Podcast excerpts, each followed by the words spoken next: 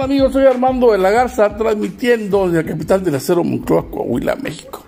Bueno, la verdad es que Guiresoria y favor nos hace la alerta de viaje que emite Estados Unidos de no viajar a México.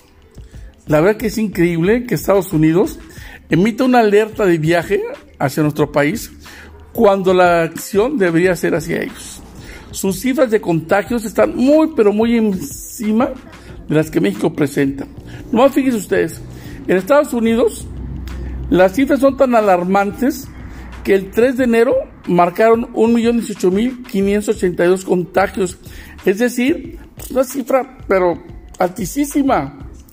Pero para enero 18, escuchen ustedes, reportaron 1.318.822 personas contagiadas, además de más de 800 vuelos cancelados, ya que las tripulaciones de, las, de sus aerolíneas estaban contagiadas.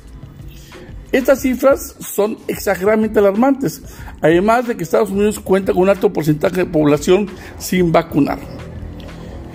En México, nuestro país, la cifra más alta, según estadística de Reuters, será el día 19 de enero con 60.552 contagios. Cantidad también difícil de creer, pues el sector salud no lleva a cabo ni el 20% de los casos que acuden al sector.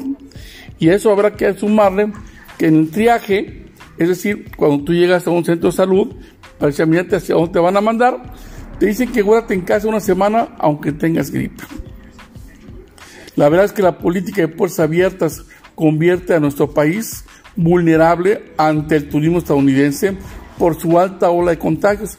Así que la verdad, que favor nos hacen los estadounidenses al emitir alertas de viaje para que no vengan a nuestro país.